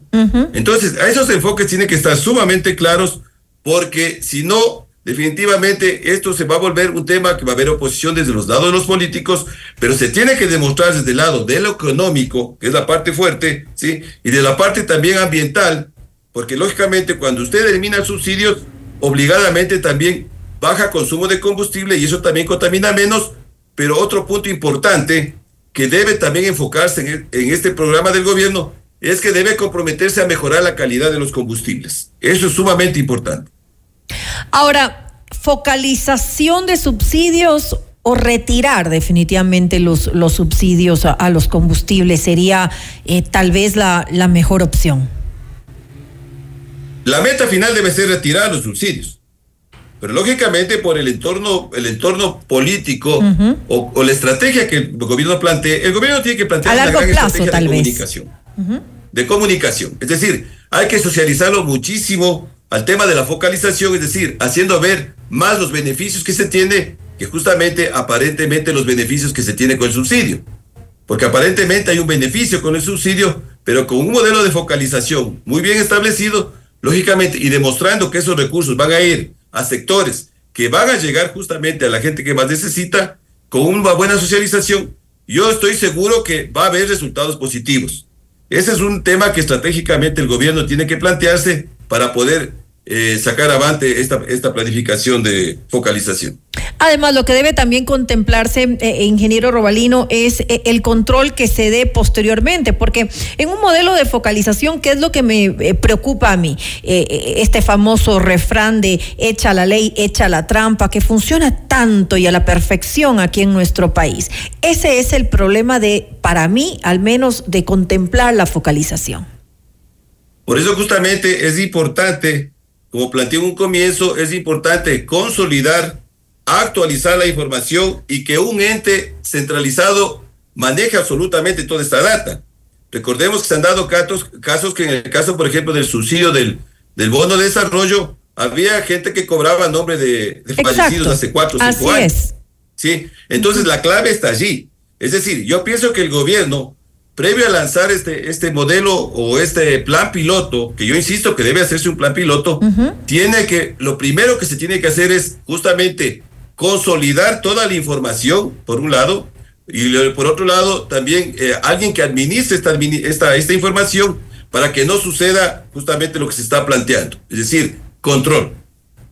Pero también el próximo gobierno eh, tendría eh, que, estar de acuerdo en continuar con, con, con- el, tema de la focalización o, tal vez en algún momento retirar eh, el subsidio a los combustibles. Se lo digo porque eh, ya desde el próximo año empieza la, la campaña electoral, ¿no? Para las elecciones del 2025. Tendremos un nuevo gobierno en muy poco tiempo.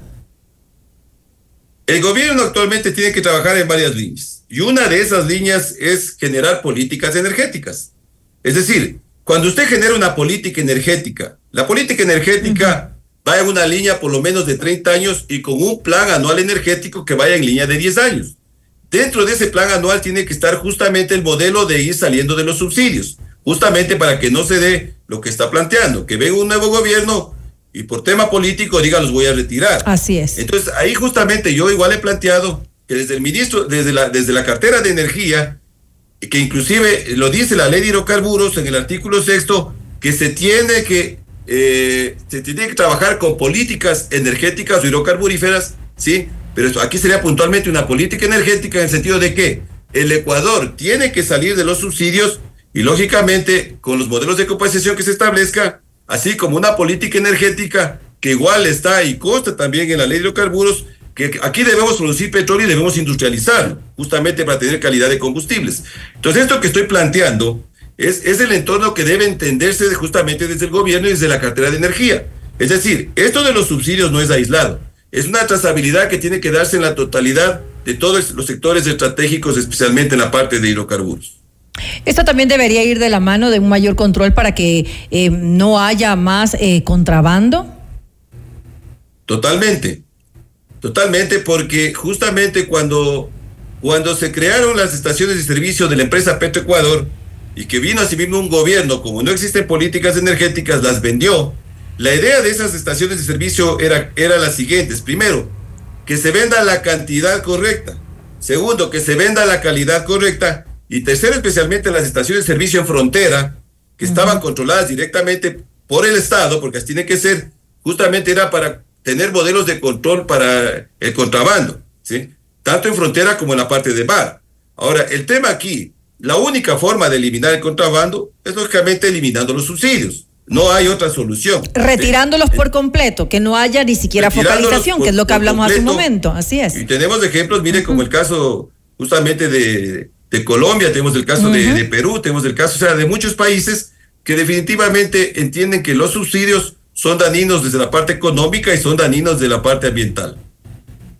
Sí, definitivamente, eh, eh, cuando he conversado con muchos eh, analistas en este espacio, usted que lo ha mencionado en algunas ocasiones, esto de los ambientalistas, que pues en, el tema de la consulta popular, cuando se consultó lo del bloque, lo del bloque 43 en, el Yasuní, algo que a nuestro país le privó de, ingresos bastante importantes. No se consideró, en cambio, eh, el tema de los subsidios. Es algo que es, resulta realmente eh, contradictorio, ya que usted lo dice. Totalmente. Porque mire, hay que entender varias cosas. Un país que planifica su desarrollo sin energía a futuro, es un país que está planificando su desarrollo sin economía. cuando, se, cuando se dio el tema de la consulta del Boque 43, donde realmente no hubo un gobierno responsable que defienda, porque eso era realmente defender, no solamente defender una posición muy respetable del lado de los grupos ambientalistas, pero aquí era una, una, era una decisión, es una decisión realmente económica que se dio. Así es. Porque mire, el bajar la producción de petróleo es bajar la, el bajar la producción de energía. Porque usted cuando produce petróleo produce energía, cuando produce gas produce energía, cuando produce carbón eh, mineral los que, para los países que tienen produce energía. Es decir, la seguridad energética, que es un tema que está acorde en el mundo, justamente con dos guerras a nivel del mundo activadas, la seguridad energética es prioridad uno para los países. Y estamos viviendo la crisis eléctrica, nos denota que el Ecuador no tiene realmente un modelo de seguridad energética, como lo tiene Colombia, que ellos van a poder flanquear justamente lo, que se está viniendo con la parte de climática y como lo tienen otros países como Perú. Entonces aquí es un tema que hay que entender cómo funciona toda estructura, esta estructura energética para poder ir tomando decisiones con políticas energéticas que tienen que fabricarse y tienen que aplicarse. Ahora que decir, ya que estamos hablando del, tema energético en general, de este eh, proyecto de ley eh, que se revisa en la Asamblea Nacional, ¿usted ya conoce algo de lo que se ha planteado? Mire, el proyecto tiene dos, dos, dos, eh, dos, dos bases, llamémosle. La una es justamente ese, este ahorro que se quiere plantar para, es decir, generar una tasa de ahorro para la, eficiencia energética, que es a través justamente, inclusive de dicen, de instituciones internacionales y del propio Estado, y, el, y por el otro lado también es dar beneficios, ¿sí? Dar beneficios a quienes ayudan a la eficiencia energética, ¿sí? Entonces, desde esas dos ópticas, esas dos estructuras que se quiere plantear, está bien porque de hecho el tema es que estos modelos, mire, el, eh, igual se han planteado eh, en gobiernos anteriores, eh, modelos o, planes de eficiencia energética, el problema es que no se los aplica, ¿sí? Porque la ley está dada, o sea, la data está dada, el tema es cómo aplicarla. Entonces, claro, la ley que está pasando al momento, claro, lógicamente nos hace ver que tenemos que entrar en un modelo de, de economía energética, es decir, ¿Quién es eficiente, sea en la parte industrial o en la parte doméstica, y ahorras energía, se te entrega un certificado que en otros países le llaman los certificados blancos, o los CAE, es decir, los certificados de ahorro de energía, así funciona Europa, y que eso usted lo puede lo puedes monetizar, o inclusive esto es lo que se llama la economía, la economía energética. E, ese es un lado que está planteando. Es para incentivar el ahorro. Para incentivar el ahorro por un lado, y por otro lado también el planteamiento de que venga también generación eléctrica por parte de las empresas privadas. También. Es decir, autogeneración. Correcto. Porque el concepto tiene que ser el siguiente. El concepto tiene que ser que nosotros tenemos que producir más de lo que consumimos. ¿Sí? Es decir, eso se llama el índice de reserva. Es decir, yo debo producir más energía de la que consumo. Y el concepto tiene que ir en una parte general. Aquí es igual. Desde la cartera de energía se tiene que diseñar justamente, porque mire, el tema que estamos de los apagones, que yo he planteado que eso se resolverá cuando regresen los embalses nuevamente a su estado normal, es decir, cuando vuelvan las lluvias a la cuenca oriental, porque absolutamente todo lo que dejó haciendo el gobierno anterior, soluciones parches y mal hechas, no van a dar resultado inmediatamente. Ahorita lo que tiene que planificarse y prepararse es para el año que viene, para nueve, dentro de nueve meses, porque en nueve meses más vendrán nuevamente los estiajes y volvemos al mismo problema. Ya se lo ha Entonces aquí es un tema que tiene que activarse. Entonces, dentro de esta, de este, de esta ley, el que haya la, lo que nosotros llamamos la, la generación distribuida, es decir, que ayuden los privados de alguna manera a través de justamente desarrollar o producir electricidad. Así es en Colombia, ¿no? Eólica, fotovoltaica, exactamente, va a ayudar. Porque la generación distribuida significa el producir electricidad con modelos de eólica o fotovoltaica o geotérmica también en, sitios justamente que no están todavía conectados al sistema, nacional, al sistema nacional interconectado, es decir, para ayudar. Es decir, ese es un modelo. Ahorita eh, la crisis energética que vive el Ecuador, porque la crisis eléctrica es una cosa, pero el Ecuador estamos en una crisis energética porque no nos olvidemos que tenemos una producción petrolera que ha caído, tenemos en la parte minera por otro lado que no se han levantado los catastros para ver si va a haber inversiones o cómo se están desarrollando los proyectos estratégicos de segunda generación, y tenemos una parte de gas que igual por muchas ocasiones se sigue cayendo la, eh, justamente las licitaciones. Entonces es una crisis energética que el país está viviendo y el gobierno tiene que darle la solución que va a ser a mediano plazo pero tiene que dejar estructurando las bases. Mucho por hacer, eh, sin lugar a dudas, eh, en, en, esta materia y esperemos pues que se vayan eh, tomando las medidas necesarias para eh, lo que corresponde al subsidio a los combustibles. Gracias nuevamente al ingeniero Miguel Robalino, consultor energético, por habernos acompañado en este espacio. Gracias a ustedes, una buena tarde y aprovecho para desearles un feliz año nuevo. Igual para usted, un año lleno de cosas buenas. Gracias. Usted está escuchando Notimundo. Periodismo objetivo, responsable y equitativo.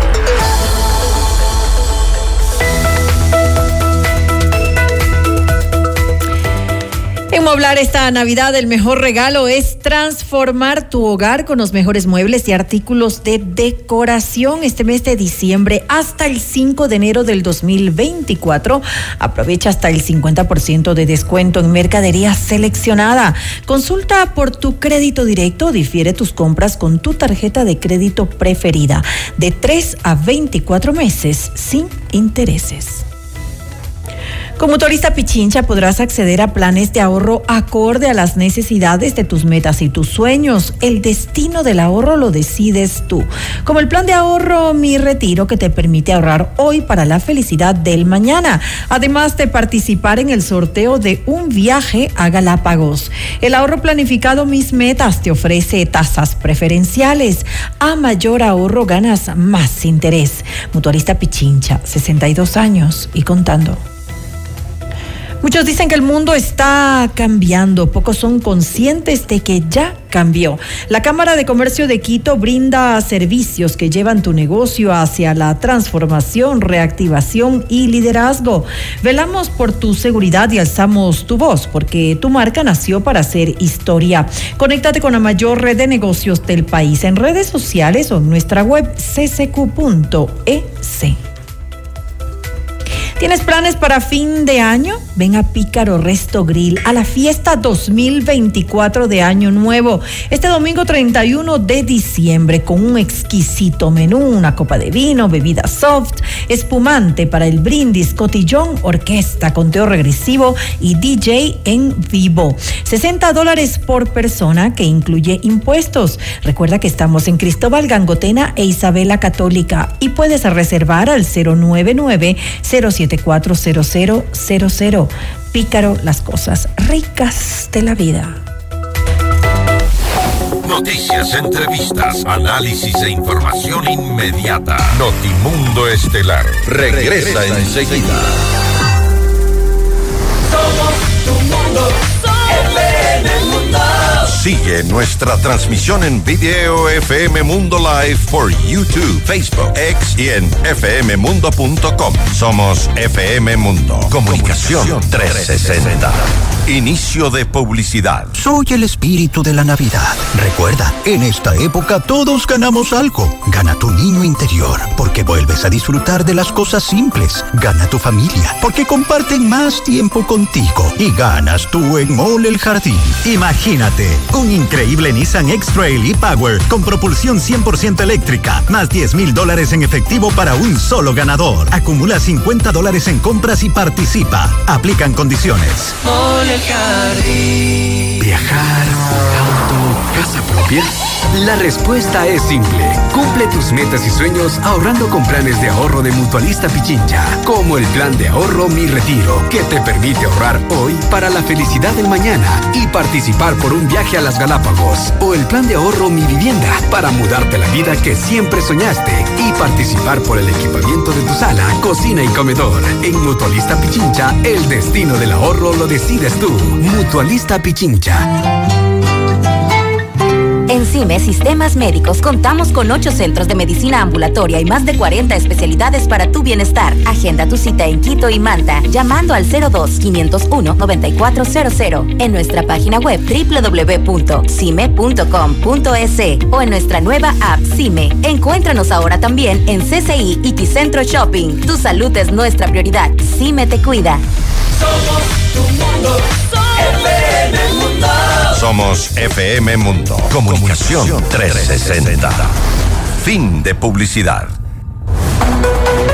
Continuamos en Notimundo Estelar con María del Carmen Álvarez y Fausto Yepes. Los acontecimientos más importantes en el mundo se los contamos a continuación.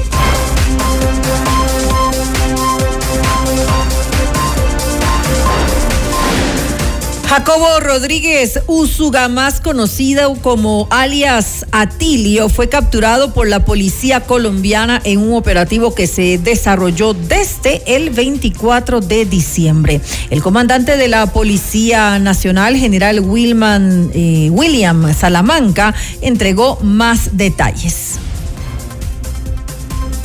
de sus más grandes capos, en este caso un integrante, un narco puro del clan del Golfo, señalado por la inteligencia policial y por las investigaciones nuestras como uno de los capos dedicados a traficar con cocaína hacia Centroamérica, hacia Estados Unidos y hacia Europa. Mientras que los colombianos eh, disfrutaban de la noche de Navidad, la Policía Nacional lanza una operación eh, con el apoyo de agencias de Estados Unidos que permitió la captura de Jacob Rodríguez Úsuga, alias Atilio, señalado de traficar hasta 15 toneladas de cocaína mensuales. Esta operación, que fue una operación limpia, profesional, eh, fue acompañada de una actividad de inteligencia y tal como lo anunció ayer el señor presidente de la República, es un golpe contundente un Tribunal Supremo de Michigan rechazó descalificar al expresidente de Estados Unidos, Donald Trump, precandidato a los comicios del 2024. Esto luego de que la semana pasada el Tribunal Supremo de Colorado descalificó a Trump para las elecciones del siguiente año por su rol en el asalto al Capitolio el 6 de enero del 2021. Los demandantes a los que Colorado dio la razón en un fallo sin precedentes apelaban a la enmienda 14 de la Constitución que prohíbe a personas que han participado en una insurrección ocupar un cargo de elección popular. El presidente de México, Manuel López Obrador, se reunió con el secretario de Estado de Estados Unidos, Anthony Blinken, para abordar una solución a la crisis migratoria. Luego del encuentro, la Secretaría de Relaciones Exteriores, a través de su personera Alicia Bárcena, adelantó que se conformará una comitiva con países de Sudamérica para entender los motivos de los desplazamientos. Hablamos también de la importancia de la frontera como un lugar, más bien de la relación económica entre los, dos países. Tenemos un comercio de 860 mil millones de dólares, inversiones muy fuertes. La importancia de reabrir los cruces fronterizos para nosotros es una prioridad. O sea, hablamos de la parte económica, de la parte también de las causas estructurales de la migración. A nosotros nos interesa mucho ir a las causas de por qué la gente se está viniendo, por pobreza, por desigualdad, por, por violencia, por unificación familiar y queremos atender esos problemas en los países de origen. Lo que sí vamos a hacer es un equipo de, trabajo conjunto, vamos a tener reuniones periódicas, vamos a trabajar en conjunto con Guatemala, con los países de Sudamérica y Centroamérica. Es decir, eso fue lo que realmente se habló. Le mantenemos al día. Ahora, las noticias. El Consejo Nacional Electoral negó la petición del movimiento Creo de convertirse en partido político. Un informe del organismo determinó que no cumplía los requisitos para esta transformación. Creo realizó la solicitud después de los resultados en las últimas elecciones seccionales y luego de no presentar candidatos en las presidenciales y legislativas de agosto pasado. Enrique Pita, vicepresidente del CNE, explicó los motivos de esta decisión. Del informe que hemos conocido se desprende que el movimiento político Creo, Creando Oportunidades, lista 21, incumple eh, lo dispuesto establecido en, en, el artículo 324 de la ley electoral. Esto es la obtención del 5% de los votos válidos a nivel nacional en dos elecciones pluripersonales consecutivas. Para este informe se cuantifican las dos últimas elecciones pluripersonales consecutivas, a saber, elecciones generales 2021 con un 9.093% y elecciones seccionales 2023 con un 3.9635%. En atención a lo expuesto, mi voto es en contra respecto al presente informe que hemos conocido. El Ministerio del Trabajo informó que suspendió el cobro de multas por errores que presenta en la página web del Sistema Único del Trabajo. A través de un comunicado, la cartera de Estado aseguró que durante un mantenimiento del sistema se determinó que estaba obsoleto y no recibió mantenimiento en administraciones anteriores. En él, los empleadores deben cargar nuevos contratos, liquidaciones e incluso el pago de los décimos. En vista de estos problemas, el Ministerio decidió suspender términos y plazos de los trámites, no considerar multas por atrasos desde el 15 de diciembre hasta que los inconvenientes se solucionen. Las denuncias laborales se recibirán por mail y las solicitudes de inspecciones, vistos buenos y otros trámites se recibirán presencialmente en las oficinas del Ministerio. La Fiscalía anunció que apelará la sentencia de 10 años de cárcel impuesta a José Ignacio Zeta, el conductor que en estado de embriaguez causó la muerte de un hombre de 71 años y sus dos nietos en Guayaquil. La tragedia ocurrió el pasado 18 de junio en el kilómetro 11 de la vía a la costa, al noroeste del puerto principal. El fiscal eh, a cargo del caso señaló que el juez que conoció la causa, Roberto Calderón, no tomó en cuenta para emitir su sentencia sentencia la agravante establecida en el artículo 374 del Código Orgánico Integral Penal que dispone que la persona que ocasiona el accidente de tránsito y huya del lugar de los hechos será sancionada con el máximo de la pena. Esto es de 12 años de cárcel. Tras conocer la resolución del juez, la familia de los fallecidos se pronunció y calificó a la sentencia como injusta. Y hasta aquí las noticias en Notimundo Estelar. Volvemos mañana con más información ya en las últimos, los últimos noticieros de este 2023. Esté atento también a FM Mundo. Gracias, como siempre, por acompañarnos y que tengan una muy buena noche. FM Mundo 98.1 presentó Notimundo Estelar. Noticias, entrevistas, análisis e información inmediata. Notimundo, la mejor forma de terminar la jornada bien informado. Conducción, Fausto Yepes y María del Carmen Álvarez. Ingeniería de sonido, Mauro Olivo. Producción FM Mundo Live, Javier Merino. Coordinación y redacción, Fernanda Utrera. Redacción y redes sociales, Daniel Ocaña. Esteban Cislema. Dirección de noticias, María Fernanda Zavala. Dirección general, Cristian del Alcázar Ponce. Notimundo Estelar. Se prohíbe la reproducción total o parcial de este programa sin previa autorización de FM Mundo. Notimundo Estelar. Con el auspicio de. Descubre todo lo que tenemos en Moblart para tu hogar. Si quieres comprar un Volkswagen, ven a la Granados, ven a Equavagen. Mutualiza Pichincha. Cámara de Comercio de Quito, 116 años contigo. Hospital Metropolitano, tu vida es importante para mí.